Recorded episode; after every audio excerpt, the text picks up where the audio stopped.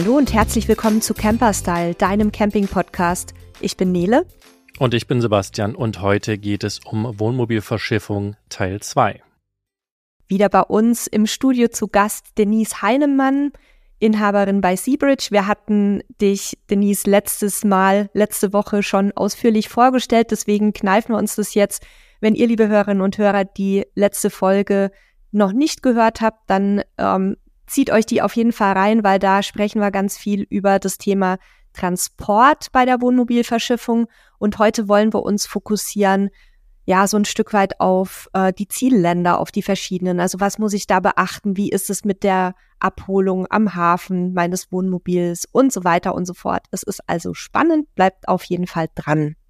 Genau, und wir starten weiter mit unseren Fragen und gucken jetzt mal ein bisschen, was passiert denn eigentlich, wenn das wenn das Fahrzeug in einem anderen Land dann angekommen ist. Was meine erste Frage wäre, wir haben ja letztes Mal auch schon gegen Ende über Transportversicherung gesprochen und was, was für mich jetzt so ein bisschen brennend ist, welche Versicherung brauche ich denn dann vor Ort? Was weiß ich, sagen wir mal, ich verschiffe nach Kanada, möchte dann die Panamerika runter da brauche ich ja vermutlich auch irgendwie eine Kfz-Versicherung, so wie hier in Deutschland auch. Wie mache ich das denn? Wo kriege ich die her? Was, bei wem muss ich das bezahlen? Wie finde ich raus, welche vielleicht auch alle Länder abdeckt oder welche verschiedenen ich brauche? Ja, hallo erstmal und äh, danke für den Fragenboost am Anfang. ich kann das auch nachher nochmal aufklären. Ja, alles kein Problem.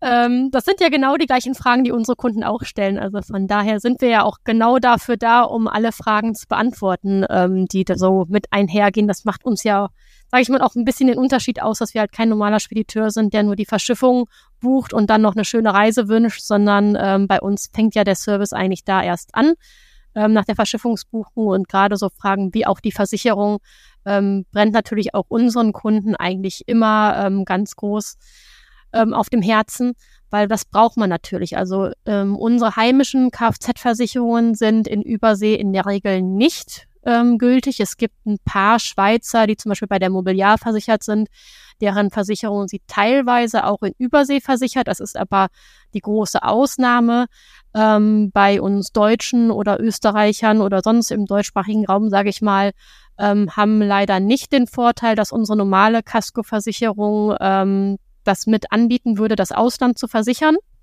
Also bei denen gilt eigentlich, sobald man Europa verlässt, dann ist man auch außerhalb der Versicherung. Ähm, deswegen, egal wo man hin verschifft, geben wir unseren Kunden eigentlich auch immer Kontakte von lokalen Kfz-Versicherungen mit an die Hand. Ähm, und das heißt, man muss dann im Zielland, wo man reisen will, eine ähm, Haftpflichtversicherung vor Ort abschließen. Ähm, da haben wir, wie gesagt, in der Regel auch Kontakte, die das dann machen. Die Deckung, muss man dazu aber sagen, ist leider nicht vergleichbar mit dem, was wir halt in Europa so kennen. Also in Übersee, sag ich mal, ist eine Deckung oft von 50 bis 100.000 US-Dollar, sage ich mal, die Regel. Ähm, wenn man eine hohe Haftpflichtversicherung abschließt, dann ist eine hohe Haftpflicht 500.000. Ähm, Gerade in USA, Kanada, Mexiko ist das wirklich so das Maximum, was man aktuell bekommen kann. Ähm, wir Europäer empfinden das eigentlich immer als sehr, sehr wenig, aber für, wie gesagt, die Lokalen ist das eigentlich schon wirklich eine sehr, sehr hohe Abdeckung. Die haben oft nur ein Zehntel davon selbst versichert.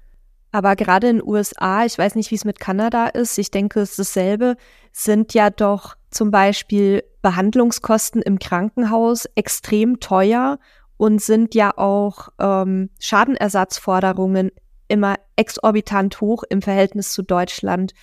Das heißt dann also, wenn ich da eine Versicherung abschließe, dann deckt die unter Umständen nur einen Bruchteil dessen, was ich, wenn ich einen Schaden verursache, bei dem Mensch zu Schaden kommt. Ähm, deckt ja dann nur einen Teil davon eigentlich ab, ne?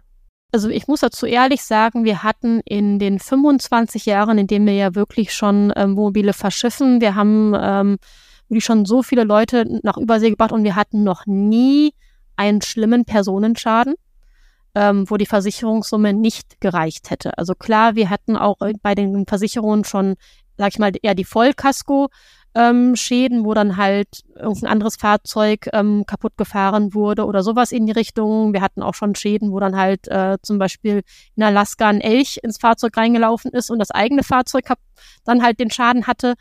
Aber ähm, wir hatten zum Glück toi toi toi noch nie ähm, wirklich einen schlimmen Personenschaden, wo der andere wirklich so stark ähm, beeinträchtigt wurde, dass die Haftpflichtversicherung nicht gedeckt hätte den Schaden. Mhm.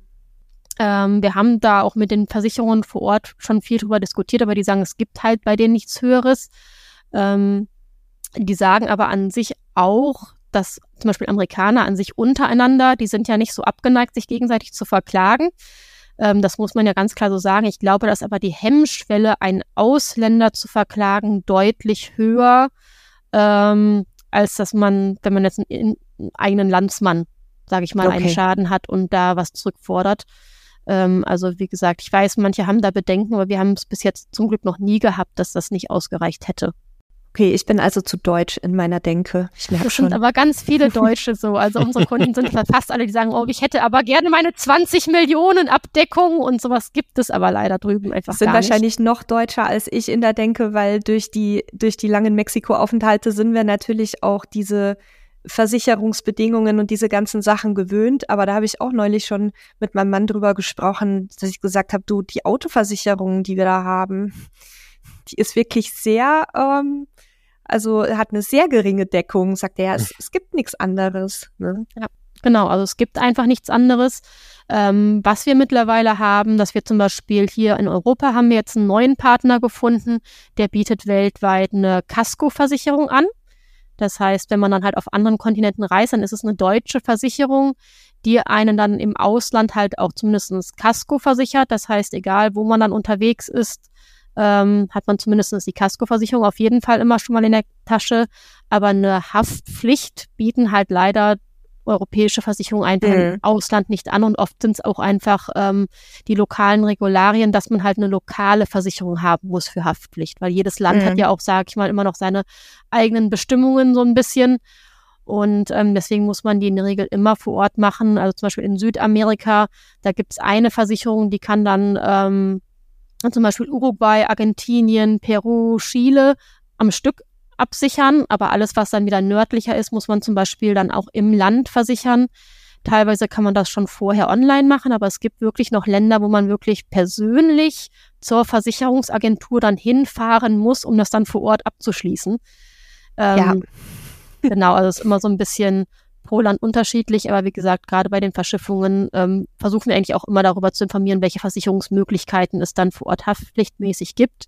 Oft können auch die lokalen Agenten dabei helfen, eine abzuschließen. Also wir haben ja in jedem Hafen, wo man ankommt, immer einen lokalen Agenten, der einfach vor Ort beiseite steht, der sozusagen, man geht dann zum Spediteur hin und der drückt einmal Papiere aus, hilft mit den ganzen Zollformularen, die ja teilweise in anderen Sprachen, zum Beispiel in Südamerika oder in Mexiko auch sind, und äh, macht alle Behördengänge mit einem, geht teilweise mit einem sogar dann mit den Kunden zum Hafen hin. Okay. Ähm, ne, und äh, der ist in der Regel, kann der sogar auch noch eine Versicherung vor Ort teilweise abschließen. Also wir gesehen, geben oft vorher schon Kontakte, aber ansonsten kann es auch oft zur Not noch der Agent vor Ort mithelfen. Ich hatte ja in der ersten Folge schon angedeutet, dass euer Leistungsumfang ja deutlich über die reine Verschiffung hinausgeht. Das hattest du jetzt auch noch mal so ein bisschen erklärt, dass ihr eben unterstützt mit Informationen, dass ihr auch Leute vor Ort habt, die zum Beispiel bei Sprachbarrieren helfen können. Was, was sind denn so die, die wichtigsten Infos, die ihr euren Kundinnen und Kunden mit an die Hand gebt? Also ich, ich denke jetzt nur mal, ich weiß nicht, ob ihr es so detailliert macht, aber wenn ich jetzt in ein fremdes Land komme, dann Versicherungsthema ist das eine, das haben wir geklärt. Aber dann, was, ähm, was muss ich vielleicht an meinem Wohnmobil machen? Irgendwelche Anpassungen, Warnschilder oder sonst was, wie es ja auch in Europa teilweise dann Vorschrift ist. Wie komme ich da an die Infos, was ich für jedes Land brauche? Was ist mit Gasversorgung? Ähm, Stromversorgung und so weiter. Da gibt's ja auch in, in jedem Land teilweise unterschiedliche Vorschriften, aber auch unterschiedliche Ausrüstung und Produkte, die ich mir da zulegen muss, unterschiedliche Systeme. Kriege ich da auch von euch die Informationen oder muss ich mir die selber erarbeiten?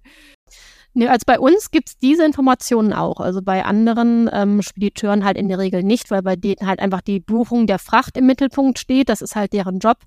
Ähm, wir sehen uns halt nicht als Spediteur, sondern sage ich mal als Reiseberatung eigentlich mehr. Also bei uns ist der Hauptservice ja eigentlich gerade diese Informationen, ähm, die wir auch einfach nur kennen, weil wir ja selber Camper sind. Wir sind selbst in den La Ländern schon rumgereist und ähm, haben diese Informationen sozusagen live vor Ort ja dann auch gesammelt in Eigenerfahrung.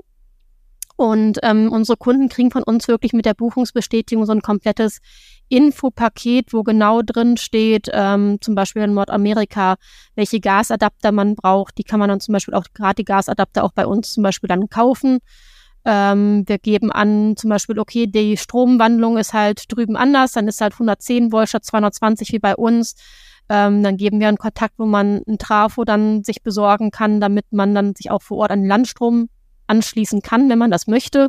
Viele Leute haben ja zurzeit auch Solar, dass sie gar keinen Landstrom mehr unbedingt benötigen und autark sind. Aber wenn man sich an den Landstrom anschließen will, dann braucht man einfach ähm, auch einen Stromumwandler. Die Informationen kriegen unsere Kunden auch von uns.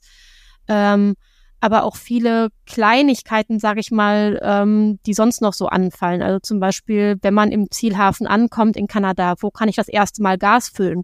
Weil wenn ich ankomme und muss ja leere Gasflaschen haben, ähm, wo kann ich das erste Mal mein Gas wieder neu auffüllen? Oder wo ist denn das erste Campingfachgeschäft, falls ich doch noch irgendwie was brauche? Ne? Also so Kleinigkeiten. Ähm, das kriegen unsere Kunden auch von uns immer mitgegeben, ähm, sobald das halt einfach möglich ist. Also auch diese ganzen praktischen Tipps, mit denen man sich so herumschlagen muss, die, die ja bei Campern auch bei uns in der Anfängergruppe auch für Europa immer wieder kommen. Wo finde ich, was brauche ich? Und letzt, in der letzten Folge haben wir kurz drüber gesprochen, über die Verschiffungspreise. Da hattest du gesagt, wenn ich jetzt einen kleinen VW-Bus verschiffe, dann kann ich so ungefähr mit 5000 Euro äh, Frachtkosten rechnen. Aber dann kommt ja, kommen ja eure Dienstleistungen auch noch dazu, nehme ich an. Also wie viel würde mich denn jetzt bei unserem Beispiel VW-Bus dann das Komplettpaket bei euch kosten mit der ganzen Beratung und allem? Das ist schon da drin. Also oh. wir nehmen für unsere ähm, Server sozusagen keine extra Gebühr obendrauf, sondern wir okay. kriegen halt von den Reedereien ähm, eine Art Provision mhm. pro Kubikmeter. Und ähm, das heißt, wir kriegen sozusagen von der Reederei Geld schon dafür und ähm, wir sagen jetzt nicht, okay, ihr müsst jetzt nochmal 500 Euro pauschal dafür für unseren Service bezahlen, sondern wir kriegen halt von der Reederei dann einfach, sage ich mal, was ab für die Vermittlung des, dass wir Ware denen aufs Schiff draufbringen. Ähm, das heißt für uns natürlich, verschiffen, verdienen wir an einem VW-Bus weniger als an einem großen Expeditionsfahrzeug. Ähm, das heißt aber nicht, dass unser Service deswegen anders ist für die Kleinen als für die Großen. Also da machen wir keinen Unterschied. Ähm, wir behandeln alle gleich, aber wir schlagen jetzt so gesehen nichts nochmal extra obendrauf. Okay, also das dann schon, wenn ich bei euch buche, dann ist es das Gesamtpaket, aber exklusive der Versicherung, die ich dann obendrauf ähm, buchen muss, wenn ich die haben möchte. Genau, also wenn man bei uns, man kann ja auch einfach online sich einen Preis anfragen mit den aktuellen Maßen, Länge, Breite, Höhe vom Fahrzeug und in unserer Kostenrechnung stehen sowohl die Frachtkosten drauf als auch die Hafengebühren hier in Europa. Und was man halt auch noch lokal halt dazu rechnen muss, weil vor Ort im Zielhafen fallen halt auch oft nochmal Hafengebühren an, die man lokal zahlt. Das steht auch auf unserem Angebot mit drauf und auch die Transportversicherung bieten wir automatisch mit an, dass mhm. man sozusagen direkt einen Komplettüberblick hat über alle Kosten, die mit dem Transport zusammenhängen das Einzige, was halt nicht auf unserem Angebot mit draufsteht, ist die Kfz-Versicherung, weil die halt oft einfach zeitwertabhängig auch ist. Teilweise auch abhängig davon ist, zum Beispiel, wie alt die Fahrer sind oder was mhm. für ein mhm. Fahrzeugmodell das ist. Zum Beispiel ein Camper-Van ist oft günstiger zu versichern als ein großes Expeditionsfahrzeug oder sowas. Deswegen können wir das nicht ganz so pauschal angeben. Ähm, aber alle Verschiffungskosten sind bei uns mit drauf, dass man auch wirklich genau weiß auf dem Euro vorher schon, was man ausgibt. Okay. Ich würde jetzt auch noch mal ganz kurz auf das Thema vorhin mit dem Spannungswandler und den Gasadaptern zurückkommen. Gibt es da noch andere Dinge? Weil das ist ja vielleicht auch wieder für Menschen spannend, die jetzt entscheiden wollen, nehme ich mein Fahrzeug mit oder nicht. Ähm, das heißt, ich brauche einen Spannungswandler, wenn ich zum Beispiel in Nordamerika unterwegs bin, wo sie ja 110 Volt statt 230 Volt haben. Ich brauche einen Gasadapter, entweder für meinen Gastank, wenn ich einen habe, dass ich den betanken kann. Gibt es eigentlich, habe ich noch gar nicht mich mit beschäftigt, gibt es Gastankstellen in Nord- und Südamerika? Kann man das pauschal sagen? Ähm, also bei Gas gibt es ja mehrere Möglichkeiten. Zum er entweder kann man Gasflaschen mitnehmen. Ähm, entweder kann man ja die eigenen mitnehmen, dann braucht man einen Adapter, um die befüllen zu können in Nordamerika. Ähm, ist manchmal ein bisschen problematisch, weil nicht jeder in Nordamerika eine europäische Flasche ohne Füllstopp befüllen möchte, auch mit mhm. Adapter nicht. Das ist auch in ähm, Europa so. Genau, deswegen empfehlen wir eigentlich mittlerweile fast, dass man gar keine Gasflaschen mehr mitnimmt, sondern in Amerika sich vor Ort Gasflaschen kauft. Kriegt man überall, zum Beispiel im Walmart oder halt auch im Campingfachgeschäft. Da kriegt man unsere Kunden halt von uns auch Kontakte, wo man die dann zum Beispiel direkt mhm. bekommt im Zielhafen. Und die kann man halt einfach einfacher ähm, tauschen, weil die haben so ein Tauschsystem. Das heißt, einfach beim ganz normalen Supermarkteinkauf lässt man die leere Gasflasche da, nimmt eine volle wieder mit. Oder an der Tankstelle genauso. Das ist eigentlich die einfachste Möglichkeit. Da braucht man dann, dann einen Adapter, damit halt die amerikanische Flasche bei uns reinpasst in die Fahrzeuge. Und man muss halt vorher ein bisschen gucken, wie groß die sind, weil die amerikanischen Flaschen sind vom Durchmesser so circa zwei Zentimeter größer als unsere, dass es auch reinpasst in die Klappe. Bei den meisten Mobilen klappt es, bei kleineren Kastenwagen oder so muss manchmal ein bisschen geguckt werden, ob es reinpasst, aber die hätten auch kleinere Modelle an Flaschen, so wie bei uns auch, gibt es ja auch die 10 Kilo und 5 Kilo Flaschen, nur dass die dann halt da nicht mehr einfach im Supermarkt zu bekommen sind, sondern dann auch im Fachgeschäft, beim Campinggeschäft muss. Ähm, die anderen haben Gastank, einen Fax eingebaut, den man ja von außen befüllen kann. Der braucht zum Beispiel in Nordamerika keinen Adapter, weil hm. das, der Außenstutzen ähm, zum Befüllen ist in Nordamerika derselbe wie bei uns in Deutschland. Okay. Also die haben zum Beispiel einen Vorteil.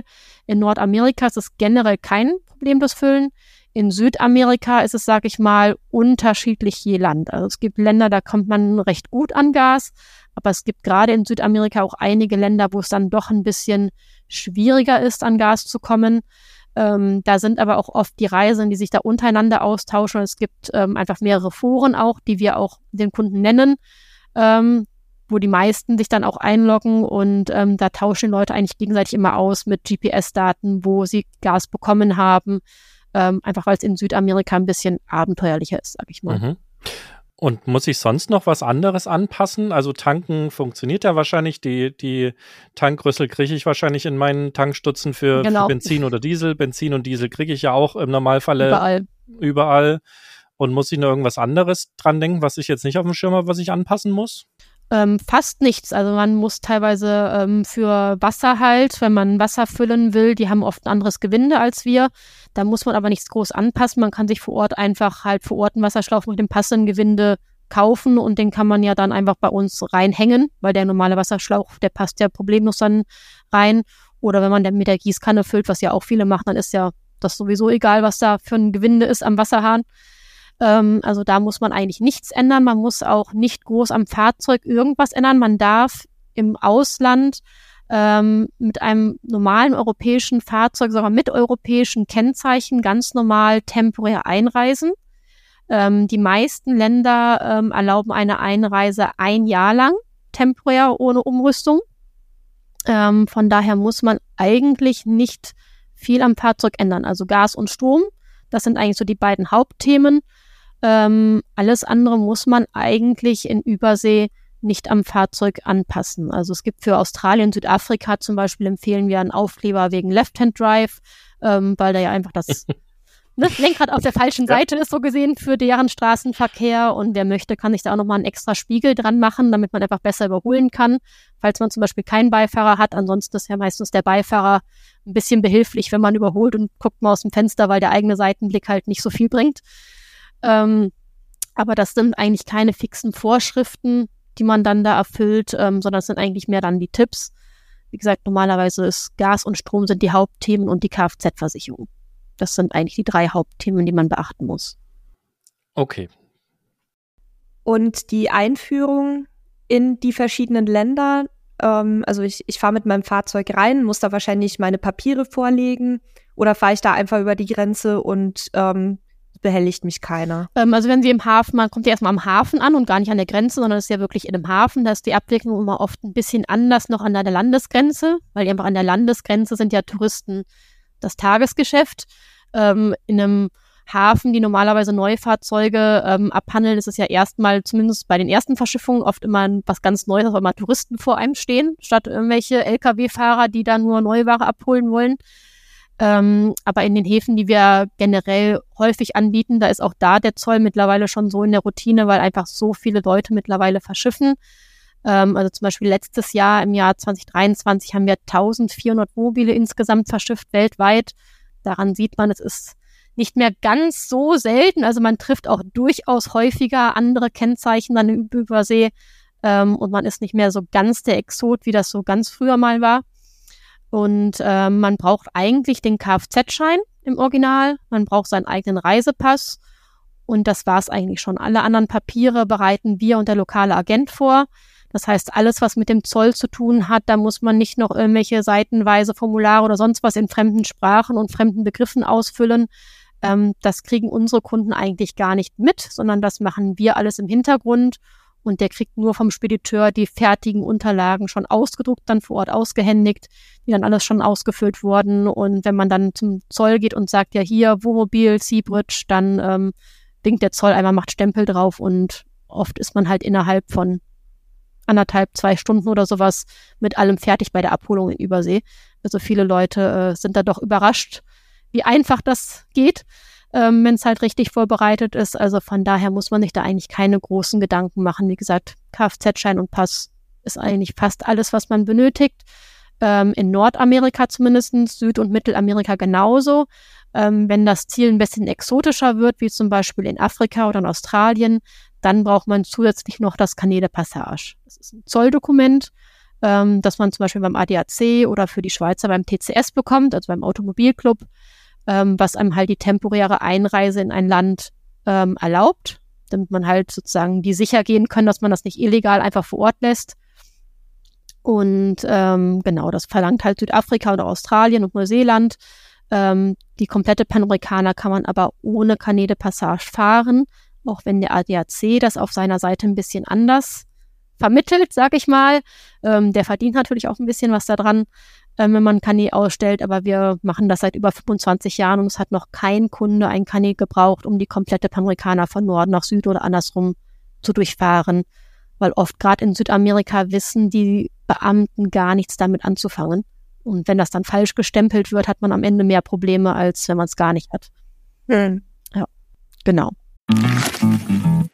Das hier geht an alle Sportler, die nicht akzeptieren können, dass immer alles so bleibt, wie es ist.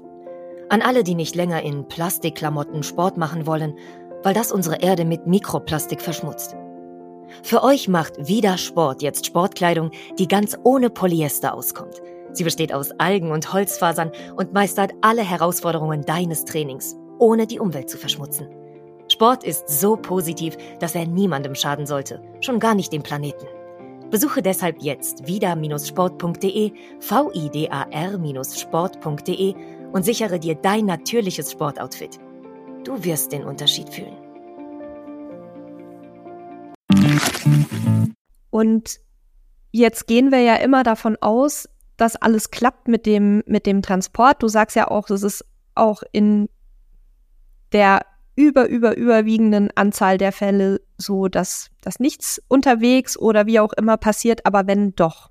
Also das Einfachste vielleicht gibt es Verzögerungen manchmal bei der Verschiffung. Also wenn man jetzt mal sagt, wir gehen jetzt von zwei Wochen aus, aber vielleicht dauert es doch drei Wochen und ich sitze dann in Mexiko in Veracruz und warte auf mein Auto. Oder wenn zum Beispiel eine, eine Beschädigung unterwegs passiert, die Versicherung, hattest du gesagt, übernimmt ja dann ähm, den kompletten Schaden, wenn ich die abgeschlossen habe. Aber was ist dann, wenn ich dann schon am Zielland, im Zielland sitze und dann mein Fahrzeug vielleicht gar nicht einsatzbereit ist.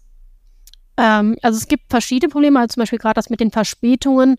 Das ist wirklich was, das ist gar nicht mal so selten. Also es sind halt einfach Frachtschiffe.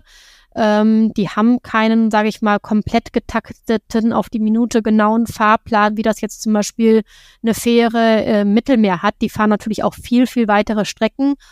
Und die Reederei macht zwar einen Fahrplan aufgrund, wie die Schiffe geplant sind zu fahren, aber auch die Reederei ähm, hat natürlich keine Wahrsagekugel und weiß, wie das Wetter auf hoher See wann sein wird. Und wenn zum Beispiel einfach ein schlimmer Sturm auf hoher See ist, dann müssen die aus Sicherheit für die Kuh und auch die Ware natürlich ähm, so einen großen Sturm teilweise umfahren. Das kann dann durchaus sein, dass so ein Schiff auf dem Weg von Südamerika nach Europa oder andersrum drei Tage Verzögerung hat, einfach nur weil es einen großen Sturm umfahren muss. Oder es kann passieren, dass Schiffe vor einem Hafen liegen und der Hafen ist aber voll. Da liegen, da sind nur zwei Anliegeplätze und die sind bereits belegt. Und dann müssen die vielleicht ein, zwei Tage vorm Hafen warten, bis einfach der Hafen wieder einen freien Platz hat, um zu B- und entladen. Das kann die Reederei vorher auch nicht wirklich äh, wissen. Die können zwar beim Hafen halt melden, okay, wir kommen an dem und dem Tag, aber wenn dann halt schon andere Reedereien vorher dran waren, oder die halt Verspätung haben, weil zum Beispiel irgendwo ähm, Unwetter war, dann können die da auch nichts viel machen. Also von daher raten wir eigentlich immer, dass man einen Puffer einplant bei der Buchung der Flüge. Ähm, die Flüge an sich buchen viele Kunden schon sehr früh ein, weil die werden ja immer teurer, je später man die bucht. Also es bringt jetzt nicht viel, das erst nach Abfahrt des Schiffes einzubuchen, weil dann zahlt man vielleicht pro Person 600 Euro mehr für den Flug ähm, ist bei zwei Leuten auch schon über 1000 Euro. Das macht dann auch nicht so viel Spaß. Also das heißt, die Flüge buchen viele Leute schon sehr frühzeitig und wir versuchen einfach dann das Schiff möglichst passend zu den Flügen zu buchen. Passt natürlich nicht immer hundertprozentig, aber in den meisten Häfen hat man auch ein bisschen Puffer. Also zum Beispiel nach Nordamerika, was die meisten machen, da fahren die Schiffe jede Woche, planmäßig auch immer zum gleichen Wochentag. Das kann man eigentlich sehr gut planen. Da sind Verspätungen auch eher selten, einfach weil die Überfahrt auch kürzer ist vom Schiff. Das heißt, da kann auch weniger passieren einfach auf der Überfahrt. Ähm, aber trotzdem kann es natürlich sein, das Schiff soll immer montags ankommen in Kanada, kommt jetzt aber zum Beispiel erst an einem Mittwoch an, weil irgendwie was Unwetter war. Dann kam, hatte man geplant, am Mittwoch abzuholen. Das klappt dann aber nicht mehr, weil der Zoll braucht einfach seine zwei Tage, um die Waren freizugeben, dann würde man zwei Tage im Hotel hängen und auf dem Kosten bleibt man einfach sitzen, weil die Reederei hat keinen Termin sozusagen, den die bestätigen. Die sagen, es ist grob, soll es an dem Tag ankommen, aber man hat halt nicht so wie bei der Bahn oder beim Flugzeug dann das Recht, Schadensersatz einzuklagen, falls es nicht so ist. Ähm, das ist im Seerecht leider nicht so. Ähm, das heißt, man würde auf den Kosten sitzen bleiben. Deswegen raten wir unseren Kunden meistens halt ein bisschen Puffer einzuplanen und zum Beispiel entweder ein paar Tage später den Flug zu buchen oder vielleicht sogar ein komplettes Schiff vorher zu buchen. Weil in Kanada steht das Fahrzeug fünf Tage komplett kostenlos im Hafen und die Standgebühren danach sind zum Beispiel um die 25 Dollar am Tag. Das heißt, sollte das Fahrzeug jetzt eine ganze Woche lang im Hafen stehen, dann hat man fünf Tage kostenlos, zahlt vielleicht nochmal einen Tag Standgebühr mit 25 Dollar, wenn es der Hafen dann überhaupt berechnet, weil für so kleine Summen, die oft dann sich gar nicht die Mühe machen, eine Rechnung auszustellen, ähm, wäre das immer noch viel günstiger, als vielleicht drei Tage extra im Hotel zu übernachten. Mhm. Also da beraten wir auf jeden Fall auch schon. Ähm, in anderen Destinationen ist es ein bisschen schwieriger, einfach weil die Schiffe seltener fahren. Zum Beispiel nach Südamerika fahren die nur zweimal im Monat.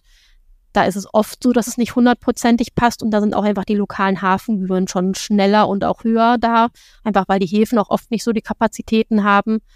Ähm, da muss man einfach manchmal ein bisschen gucken, aber eigentlich die meisten Kunden kriegen das schon sehr gut getimed.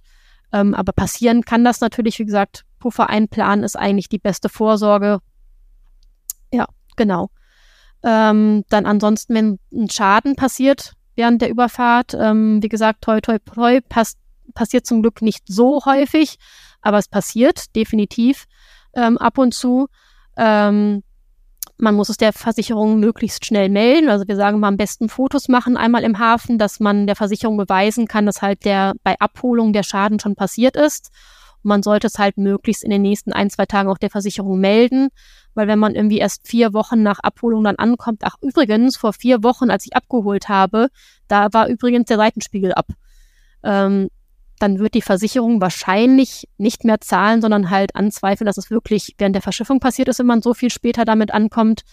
Ähm, aber auch da haben wir für unsere Kunden eigentlich immer so einen Leitfaden, wenn was passieren sollte, ähm, was man machen soll. Wie gesagt, Fotos im Hafen machen, ähm, dass es dokumentiert ist. Am besten Hafenmitarbeiter fragen, dass die kurz aufschreiben, dass bei Abholung das da war. Manchmal wollen die sich so ein bisschen weigern, weil die Angst haben, dass sie dann verantwortlich dafür gemacht werden.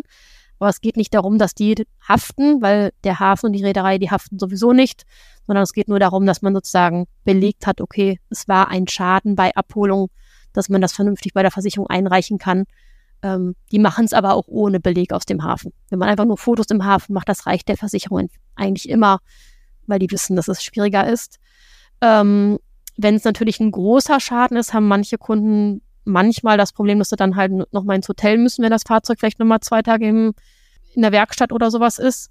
Ähm, das erstattet die Versicherung leider auch nicht. Also die Versicherung ähm, erstattet halt den, das, was kaputt ist oder teilweise sogar auch den Versand dahin, das schon.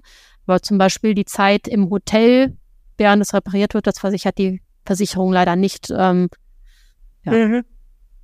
Genau. Okay. Also wir wollen jetzt ja auch nicht den Teufel an die Wand malen, aber das sind ja alles auch Fragen, die auftreten können, wenn man sowas plant, weil es ist ja schon eine große Sache. Ne? Es steckt viel finanzieller Aufwand dahinter, es steckt viel logistischer Aufwand dahinter und da machen sich vielleicht die Leute auch ein paar mehr Gedanken, als wenn man jetzt äh, in Campingurlaub nach Italien fährt. Deswegen möchte ich gerne so die verschiedenen Fälle einmal so ein bisschen aufdröseln. Ähm, mein letzter negativer Fall, und dann kommen wir wieder auf was Schönes zu sprechen, wäre jetzt auch noch, was ist denn, wenn ich schon mit meinem Fahrzeug unterwegs bin, zum Beispiel in USA, Kanada, Mexiko, Panama, wo auch immer, und auf der Reise tritt ein Ereignis ein, was mich an der Weiterreise hindert. Also wir haben es bei Covid gesehen, wie viele Leute irgendwo festhingen. Wir selber ja auch. Ähm, wir sehen aktuell in Ecuador zum Beispiel mit den politischen Unruhen, ähm, die es da jetzt gab in den, in den letzten Wochen, dass, ähm, dass Reisende sich auf einmal mit einer Situation konfrontiert sehen, die sie selber vielleicht nicht gehandelt bekommen. Ähm, und dass sie da einfach nicht mehr weiterfahren können oder weiterfahren wollen, weil es zu gefährlich ist oder was auch immer. Oder es tritt ein persönlicher Notfall ein, was gesundheitliches. Ähm, und ich muss dann mein Fahrzeug in Anführungszeichen stehen lassen, weil ich es vielleicht auch nicht mehr schaffe, das zum nächsten Hafen zu bringen. Ähm, was passiert denn mit solchen Fällen? Also zum Glück haben wir so Fälle zumindest gesundheitlich selten, aber es kommt natürlich vor, dass Kunden zum Beispiel wegen einer gesundheitlichen Sache nach Hause fliegen müssen. Ähm, viele machen dann einfach eine kurzfristige Verschiffung, wenn es noch geht, ähm, weil zurück sind die Schiffe ja deutlich leerer. Das heißt, da können wir teilweise auf Zuruf, wir wollen nächste Woche oder wir wollen halt in drei Tagen, haben wir einen Rückflug, wir müssen abgeben. Ähm, kriegen wir das in den meisten Fällen eigentlich auch sehr kurzfristig hin. Ähm, während Corona hatten wir das natürlich auch viel, dass Leute in Übersee, sag ich mal, gestrandet sind und oder das Fahrzeug abgestellt haben, nach Hause geflogen sind und das Fahrzeug war noch da. Ähm, teilweise können das dann halt auch Leute vor Ort in den Hafen fahren. Das kommt aber auch immer ein bisschen auf das Land an. Also zum Beispiel gerade in Südamerika, die sind dann ein bisschen empfindlich, wenn der Fahrzeugeigentümer nicht mehr vor Ort ist, ähm, weil die dann immer noch mit Apostille beglaubigte Vollmachten haben wollen und sowas alles. Ähm, das dann ein bisschen kompliziert hat, gerade in Nordamerika oder sowas, das ist deutlich einfacher. Da kann mehr oder weniger auch jemand anders, ein Bekannter, Verwandter, wer auch immer, das Fahrzeug wieder im Hafen abgeben oder so. Also das hatten wir auch schon öfter. Also da versuchen wir natürlich dann möglichst zu unterstützen, die Leute auch, ähm, dass das halt auch gut funktioniert. Bei allem können wir natürlich nicht behilflich sein. Wir sitzen auch hier und können das Fahrzeug nicht selber für die Kunden in den Hafen fahren. Aber wir haben ja vor Ort auch immer lokale Agenten, die oft dann auch jemanden kennen, der jemanden kennt, der dann auch behilflich sein kann oder sowas. Ähm, zum Beispiel in Argentinien hatten wir in Corona damals ähm, einen Besitzer von einem Campingplatz, äh, wo die Leute dann ihre Fahrzeuge untergestellt haben, als sie dann die Flüge nach Hause angetreten haben und der dann hinterher mit Vollmachten die Fahrzeuge nach und nach alle zum Hafen wiedergebracht hat. Ähm, also da helfen die Leute sich eigentlich auch viel gegenseitig, sag ich mal, in der Community ähm, und auch Campingplatzbesitzer und sowas alles sind da eigentlich auch ähm, oft sehr hilfsbereit. Wir versuchen natürlich unsere Kunden auch generell bei Reisen so zu unterstützen, wenn irgendwas nötig ist. Also jetzt gerade zum Beispiel mit Ecuador. Ähm, da gab es ja jetzt seit einer Woche, können die Leute ja offiziell nur noch durchreisen, äh, wenn sie ein polizeiliches Führungszeugnis mit Apostille aus Europa haben, was natürlich schwierig zu besorgen ist, wenn man gerade in Peru oder Kolumbien rumfährt. Ähm, da haben wir jetzt aber auch schon einige Kunden durchs Land bekommen, indem wir zum Beispiel eine Verschiffungsbestätigung ausstellen und dann haben die Leute einen nachweisbaren Grund warum sie durch das Land durchfahren müssen und dann kriegen sie zum Beispiel einen Transit ähm, genehmigt, obwohl man normalerweise im Land nicht rumreisen dürfte. Also da versuchen wir natürlich dann schon auch zu assistieren, sofern das halt möglich ist. Da braucht ihr ja dann wirklich auch nicht nur viel Erfahrung aus, aus der Vergangenheit sozusagen, ähm, die habt ihr ja jetzt über die Jahrzehnte, sondern auch wahrscheinlich ganz viele ähm, Leute vor Ort, die euch dann auch diese Informationen geben, weil wie kommt man da sonst dran? Also wie, oder wie kommt ihr, wie kommt ihr an diese Tricks dann zu sagen, okay, dann versuchen wir es mal auf dem und dem Weg oder versuchen wir es mal mit einer Verschiffungsbestätigung? Also zum einen ähm, kennen wir natürlich auch viele Leute vor Ort, ähm, gerade auf der Panamerikaner. Wir bieten ja selbst auch eine organisierte Panamerikaner-Tour an, für die, die sich das selber nicht zutrauen, das individuell zu machen. Ähm, da bieten wir auch die Möglichkeit an, dass man als sozusagen als Gruppenreise machen kann. Zwar nicht im Konvoi, aber zumindest so, dass man sich halt jeden Abend immer wieder trifft auf dem Übernachtungsplatz. Und die haben natürlich auch sehr, sehr viele Kontakte, äh, gerade in Süd- und Mittelamerika, weil die ja jedes Jahr vor Ort rumfahren mit ihrem Wohnmobil. Aber auch ein, die anderen Reisenden ähm, gegenseitig. Also man ist da, sage ich mal, eine Gemeinschaft und wenn Kunden von uns irgendwie was herausfinden, ähm, was funktioniert hat, dann wird das auch ganz oft an uns halt auch rangetragen und ähm, wir beraten die nächsten Kunden dann natürlich auch mit dem Wissen, was wir von den einen Kunden mitgeteilt bekommen haben. Davon profitiert dann auch der nächste Reisende wieder. Und ähm, das versuchen wir eigentlich auch immer so weiterzuführen. Also auch zum Beispiel bei Rückverschiffungen, wenn Kunden zurückverschiffen, dann fragen wir auch immer, haben sie noch Tipps für die nächsten Reisenden wieder, ähm, die davon profitieren können. Und ich glaube, davon lebt das auch einfach ganz viel, dass man da im ständigen Austausch ist und sich nicht nur auf altem bekannten Wissen ausruht, ähm, sondern halt auch immer neue Tipps und äh, von anderen Reisenden auch wieder annimmt und mit einarbeitet.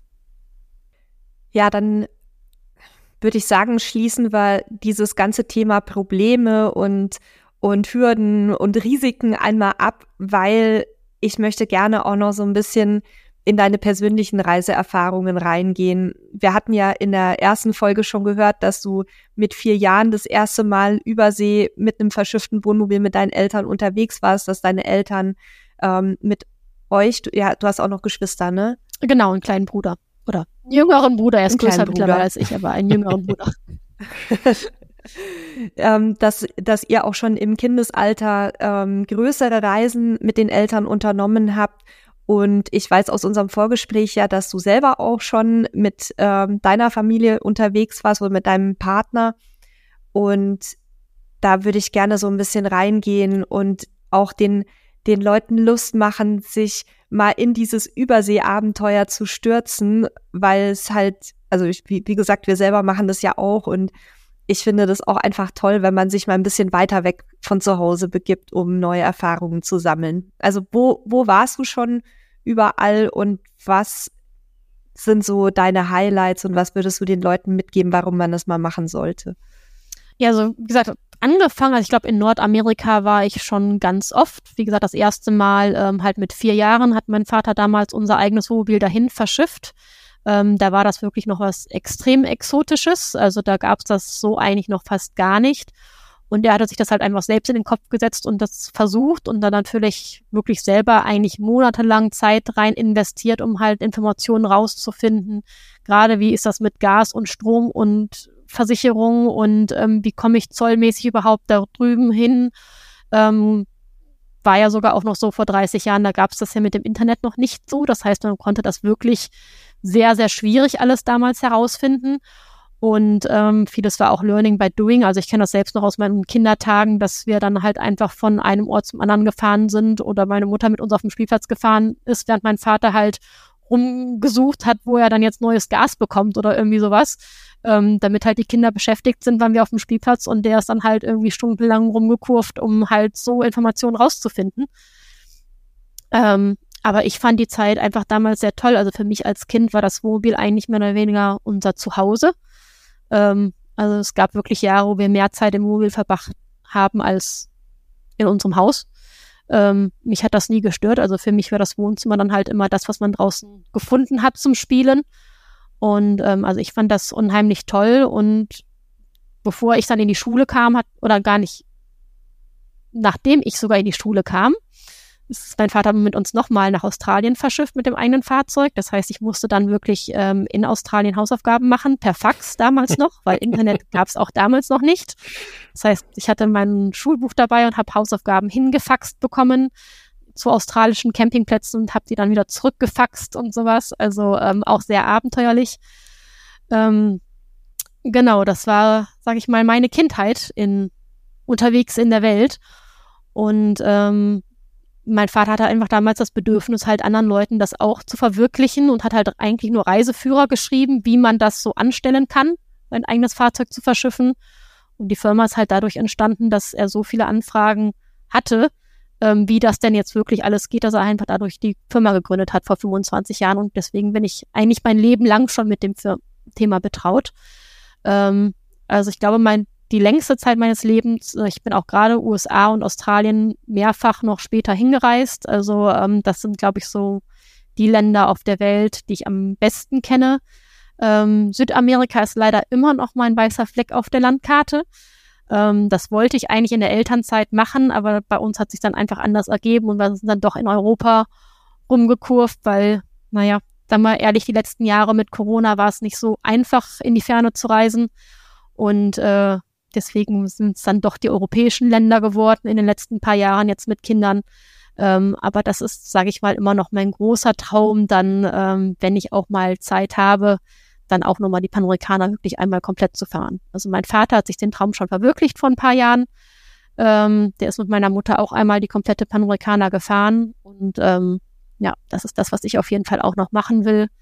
Ähm, ja, Südafrika oder südliches Afrika mit Namibia und Botswana bin ich auch schon mehrfach bereist. Ich weiß gar nicht auch, wie oft ähm, ich da unten schon war, aber da immer mit ähm, Mietfahrzeug. Also da wollte mein Vater damals auch verschiffen, ähm, aber da ich ja dann irgendwann doch in der Schule recht höher gekommen bin, in der Grundschule ging das noch mit mal eben ein halbes Jahr lang das Kind aus der Grundschule rausnehmen und Hausaufgaben faxen.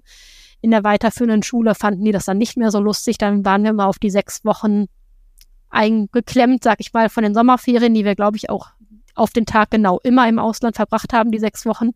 Aber dann haben wir halt doch oft vor Ort gemietet, ähm, einfach weil dann einfach die Zeit kürzer war und wir halt dann nicht mehr die Zeit hatten, sechs Monate zu reisen.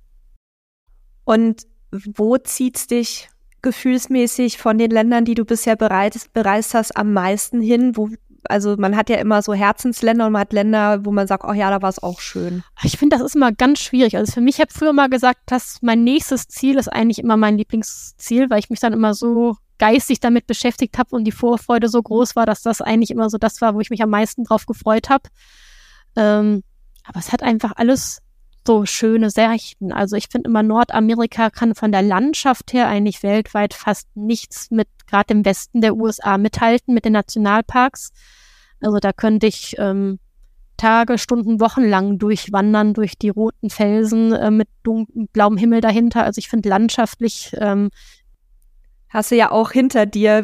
Die Hörerinnen und Hörer können es natürlich nicht sehen, aber es hängen hinter Denise Plakate ähm, mit genau diesen genau. Landschaften, genau. die sie hier so beschreibt. so sieht mein Büro auch aus, mit Plakaten aus Reisezielen bepflastert, ähm, weil ich ja leider doch viel mehr Zeit im Büro verbringe als auf Reisen, wie das so ist, wenn man noch im Arbeitsleben steht.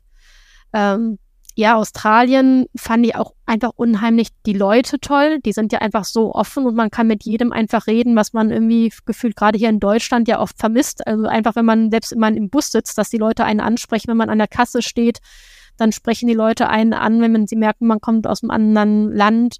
Und ähm, da ist einfach die Gastfreundlichkeit unheimlich groß gewesen in Australien und in Südafrika ist einfach die Tierwelt. Also ich habe es geliebt, morgens früh aufzustehen, ohne Frühstück loszufahren ans erste Wasserloch, Fahrzeug hingestellt, einmal quer mit Blick auf ein Wasserloch mit dem Tisch und man macht innen drin das Frühstück, setzt sich hin und hat halt einfach den Panoramablick und Frühstück mit Blick halt auf die Tiere. Ähm, das kann einem ja auch mit dem Pkw, wenn wir da so eine Rundreise machen, auch keiner. Also selbst wenn man in so einer Lodge ist, die dann halt so ein künstliches Wasserloch davor haben, ist es ja doch anders, als wenn man da mit dem eigenen Fahrzeug steht und wenn am einen nichts los ist, fährt man einfach woanders hin. Also ich weiß es nicht. Jedes Land hat so viel Tolles. Ähm, ich wenn wir noch weiterreden, dann kann ich noch eine Stunde über meine Reisen reden, aber. Ja, und ich merke gerade, dass ich in Mexiko sitze, was ja durchaus auch so ein bisschen exotisch ist und schon, und schon wieder mich das Fernweh packt. wenn du hier so erzählst, dass ich schon wieder denke, oh ja, könnte man, könnte man doch auch nochmal sich angucken. Ja, das ist auch das Schwierigste, glaube ich, in unserem Beruf. Also es ist ein unheimlich toller Job, wenn man einfach so vielen Leuten hilft, so einen oft auch langen Lebenstraum zu verwirklichen. Also es gibt ja wirklich Leute, die uns drei, vier, fünf Jahre, bevor sie die Reise eigentlich starten, mit uns schon Kontakt haben und sich beraten lassen und sowas alles einfach, weil das ja im Kopf auch vieles wächst oder man halt auf die Rente zuarbeitet oder auf ein Sabbatjahr äh, hinplant oder sowas.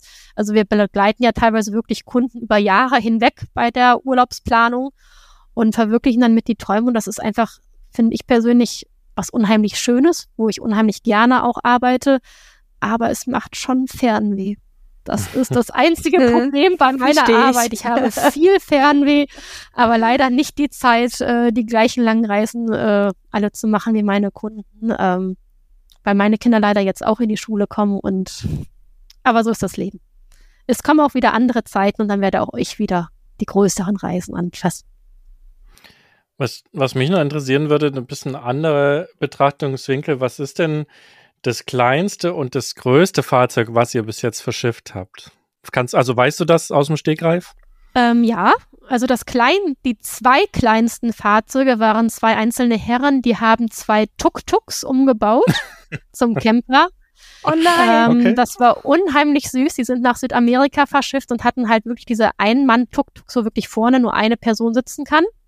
Und diese wirklich kleine, kleine Innenraum, ähm, wo eigentlich auch kein Schlafen ausgestreckt möglich war. Also bei gutem Wetter haben die sozusagen hinten die Klappe offen gelassen und mit Außenventilation geschlafen und ähm, ansonsten halt, sage ich mal, in Embryonalstellung und halt mit so einem Klapptisch an der Seite zum Essen, wenn es halt draußen nicht so war.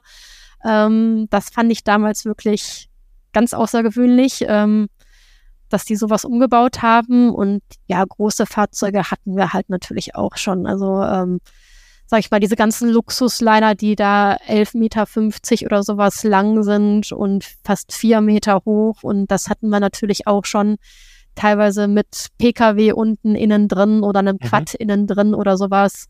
Ähm, wir hatten Expeditionsfahrzeuge, wo die Reifen größer sind als die Personen, die innen drin sitzen.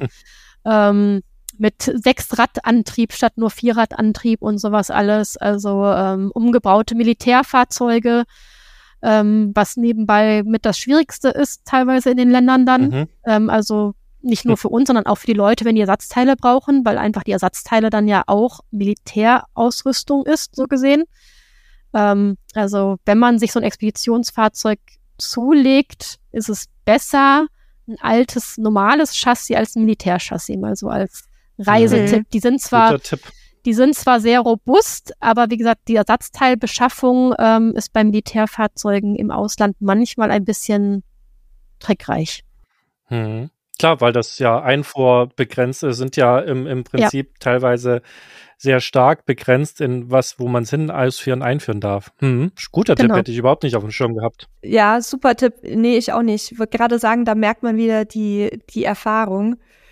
Ähm, und jetzt beim Thema Militärfahrzeuge, da würde mich jetzt nur noch mal ganz kurz interessieren, wenn die noch als Militärfahrzeuge erkennbar sind. Ne? Manche, die mögen das ja auch, dass die noch so, ähm, ja, dass, dass, dass halt dieser Look erhalten bleibt. Gibt es da auch irgendwas, äh, was man beachten muss in anderen Ländern? Also bis jetzt hatten wir noch nie Probleme. Also ich weiß, wir hatten schon mal Kunden, die hatten ihr Fahrzeug angemalt wie ein Zebra. Ähm, das fand ich auch äh, sehr lustig. Das sah auch echt cool aus.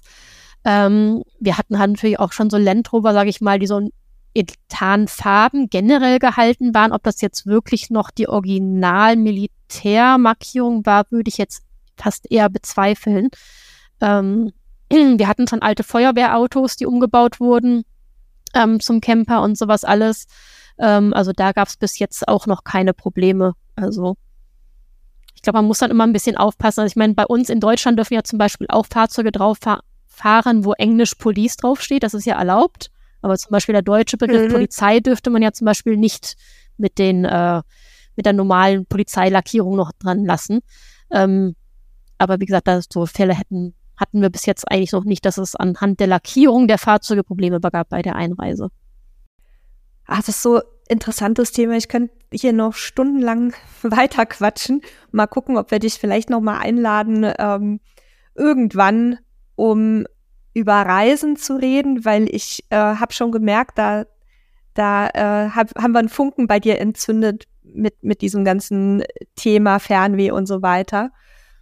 Aber ich glaube, zu diesem ganzen Bereich Wohnmobilverschiffung haben wir eigentlich jetzt alle wichtigen Fragen erstmal abgedeckt und auch wieder geht mein Blick auf die Uhr, damit wir nicht immer so wahnsinnig überziehen hier.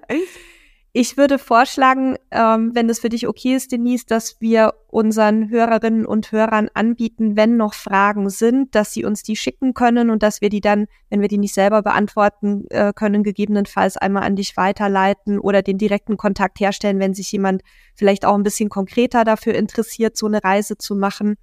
Äh, weil du ja auch gesagt hattest, dass man sich auch bei euch schon lange im Vorfeld beraten lassen kann. Ja, genau ist die Hürde vielleicht auch ein bisschen geringer für die Hörerinnen und Hörer, da einfach mal unverbindlich auch bei euch anzuklopfen und mal zu sagen, du, ich könnte mir das vorstellen, aber ich weiß noch nicht so genau, ob und wie. Natürlich, dafür sind wir ja da, für die Beratung. Dann würde ich sagen, dann äh, gucken wir jetzt nochmal auf unseren Tipp der Woche. Den haben wir jetzt schon eine ganze Weile nicht mehr so richtig gepflegt, weil wir auch über die äh, Feiertage ja ein bisschen vorproduziert haben. Aber wir wollen da heute einmal kurz zu kommen und lassen mal direkt Denise als erstes ihren Tipp sozusagen, den sie mitgebracht hat, äh, hier ausplaudern. Ja, also mein Tipp für der Woche ähm, wäre eigentlich ähm, ein Kundentreffen von uns, das aber nicht nur für unsere Kunden ist, sondern eigentlich für jeden Reisenden, ähm, der vorhat, in der Welt rumzureisen. Wir haben viermal im Jahr ähm, Seabridge-Treffen, sowohl in Bad Dürheim als auch in Bad Königshofen in Deutschland. Und da ist einfach jeder Reisende ohne Voranmeldung und ohne irgendwelche Kosten ähm, willkommen. Also es kann einfach jeder auftauchen. Ähm, da ist ein großer Stellplatz und wir stellen halt einfach Reisen vor und haben auch zum Beispiel zur Verschiffung, ähm, habe ich da auch einen Vortrag, der dauert da circa drei bis dreieinhalb Stunden bestimmt, ähm, was auch so ein bisschen Frage- und Antwortspiel ist, wo ich auch einfach da sitze und Leute auf mich fragen können, alles Mögliche und man halt auch davon profitiert, was die anderen so alles fragen. Äh, man kann sich da natürlich auch immer selbst individuell beraten lassen im, im äh, kleinen Gespräch, falls man nicht im großen Saal seine Fragen dann äh, loswerden will. Das ist auch, aber was natürlich da fast noch wichtiger ist, als dass man uns treffen kann, weil uns kann man ja auch ansonsten anrufen oder mal per E-Mail kennenlernen. Ähm, man kann da andere Reisende treffen. Also es ist einfach eine große Community, sage ich mal, mittlerweile geworden an Leuten, die Reisen planen oder auch viele, viele Leute, die einfach schon verschifft haben die einfach gerne auch ihre eigenen Tipps und Erfahrungen weitergeben und vielleicht sogar Tipps haben, die wir vielleicht gar nicht auf dem Schirm haben. Ähm, wenn man so untereinander dann abends noch äh, im Campingstuhlkreis beieinander sitzt und ähm, einfach miteinander redet. Und das ist einfach so mein Tipp, einfach mal dahin kommen, sich informieren. Ähm, wir haben da sogar einen ähm, Workshop, einen Reisewerk-Workshop, sage ich mal, wo auch Themen aufgegriffen werden, ähm, wie rüste ich mein Fahrzeug auf fürs Reisen in fernere Länder, wie zum Beispiel mit Solar. Ähm, was mache ich mit dem Dieselpartikelfilter, wenn ich in die Höhe komme oder sowas in die Richtung. Ähm, so Themen einfach. Also sowas wird dann bei uns auch alles mit angesprochen. Also wer Interesse hat, einfach mal unverbindlich und kostenlos dahin kommen. Vielen Dank dafür. Dann gucke ich rüber zu Nele. Was ist dein Tipp der Woche? Ähm, ich habe jetzt ein ganz anderes Thema. Ähm, bei mir ist mein Tipp der Woche die Benzinpreisblitz-App. Benzinpreisblitz, ein kleiner Zungenbrecher. Ähm, und zwar ist es ganz einfach, äh, wie der Name sagt, eine App, in der man äh, Spritpreise vergleichen kann in der näheren Umgebung oder auch in einem äh, vordefinierten Umfeld. Mit Postleitzahl kann ich da auch gucken. Ich habe die App jetzt über ein Jahr bei mir auf dem Handy und teste die auch regelmäßig und fahre auch immer wieder bei uns an den Tankstellen in der Gegend vorbei und schaue, wie aktuell die ist. Und die ist wirklich bisher immer auf den Cent aktuell ähm, in dem Moment, wo ich die Preisschilder mir angucke. Ähm, es gibt eine Möglichkeit, nur jetzt geöffnete Tankstellen auszuwählen.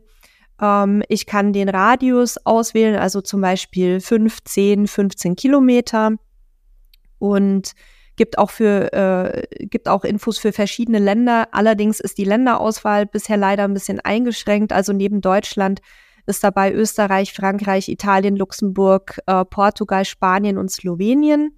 Also bei Weitem nicht alle europäischen Länder. Das ist eigentlich das einzige Manko an dieser App. Ansonsten kann ich die sehr empfehlen ähm, an alle Sparfüchse und Füchsinnen. Vielen Dank auch dafür. Ähm, mein Tipp der Woche ist, habe ich durch Zufall bei Reddit gefunden, äh, eine Seite, die heißt makemydrivefun.com. Wir verlinken das auch nochmal in den Show Notes. Müsst ihr euch jetzt nicht merken. Und ähm, da kann ich quasi, wenn ich, was weiß ich, passt ja gut für Camper. Ich fahre von Berlin äh, nach Faro in Portugal, dann kann ich quasi gucken, was auf der Fahrt vielleicht so spannendes ist, was ich angucken kann. Das ist jetzt leider nicht so in Europa nicht so mega krass mit Inhalten schon gefüllt. Also gerade die Strecke Berlin-Faro, da sind ein paar Sachen, die ich mir angucken kann. Das sind aber meistens auch eher so Museen oder kuriose Dinge, die ich mir anschauen kann. Es sind auch nicht so viele. Ich bin gespannt, wie die Seite sich quasi weiterentwickelt aber es ist passend zum Thema, hatte ich gar nicht drüber nachgedacht, fällt mir jetzt auf, für Nordamerika sehr spannend, so, weil gerade für die USA gibt es da halt sehr viele Dinge. Ähm, nicht, sind nicht unbedingt Dinge, die vielleicht für Kids äh, spannend sind, sondern eher für die Erwachsenen, aber guckt es euch mal an, kann ganz spannend sein. Und ich habe dann auch mal geguckt, als ich die entdeckt habe, gibt es noch Alternativen und ich habe ähm, Road.travel gefunden, verlinken wir auch. Und da kann ich quasi auch einen Ort eingeben. Ich habe das mal hier in unserer Umgebung gemacht für Faro. Und da habe ich zum Beispiel drei so Roadtrips gefunden, was weiß ich, der eine entdecke die leckersten Dinge in der Algarve. Äh, man muss dafür dann auch bezahlen für den Trips, also stellen Leute rein und verdienen damit halt auch Geld. Das glaube, war zwischen fünf und acht Euro, was es da gab, also jetzt auch keine Riesensummen. Und dann kriegt man quasi so einen so so ein Roadtrip fertig, den man dann nachfahren kann. Äh, fand ich zwei ganz witzige Ideen, gerade für Leute, die äh, vielleicht wenig in die Planung investieren wollen. Es gibt ja Leute, die sehr exzessiv über Monate äh, Urlaube planen und es gibt andere, die haben da überhaupt keinen Bock drauf. Beides völlig okay und für die, die da keinen Bock drauf haben, sind so eine Sachen eigentlich ganz cool. Also vielleicht ist es für den einen oder die andere da draußen ganz spannend und hilfreich. Also ich werde es auf jeden Fall mal testen hier, die Make My Drive Fun für Mexiko, weil wir ja jetzt auch wieder eine Tour planen. Da bin ich und mal gespannt. Ja, da mhm. muss ich mal gucken, was es da gibt. Und unsere Tour wird diesmal uns woanders hinführen, und zwar an Orte, die ich bisher so noch nicht bereist habe oder zum letzten Mal vor 20 Jahren.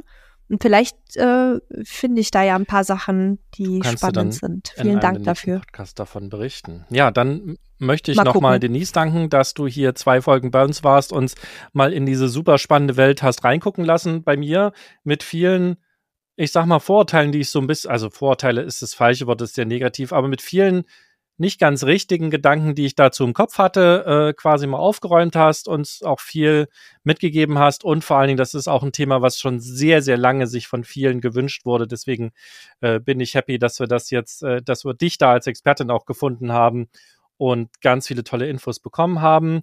Ihr da draußen, wenn ihr Fragen habt, meldet euch bei uns, könnt ihr per WhatsApp machen. Wir haben den Link immer in den Shownotes unten. Ihr könnt auch gerne unseren WhatsApp-Kanal abonnieren, um auch nichts zu verpassen, was auf Camper-Style passiert, wenn ihr wollt. Und ansonsten verabschiede ich mich schon mal, übergebe das Wort an Nele. Bis zum nächsten Mal. Tschüss. Also das größte Vorurteil in Anführungszeichen, was ich zu dem Thema hatte, war, dass wir es eigentlich immer so ein bisschen vor uns hergeschoben haben, weil wir gesagt haben, ja, ist ja halt eine totale Nische.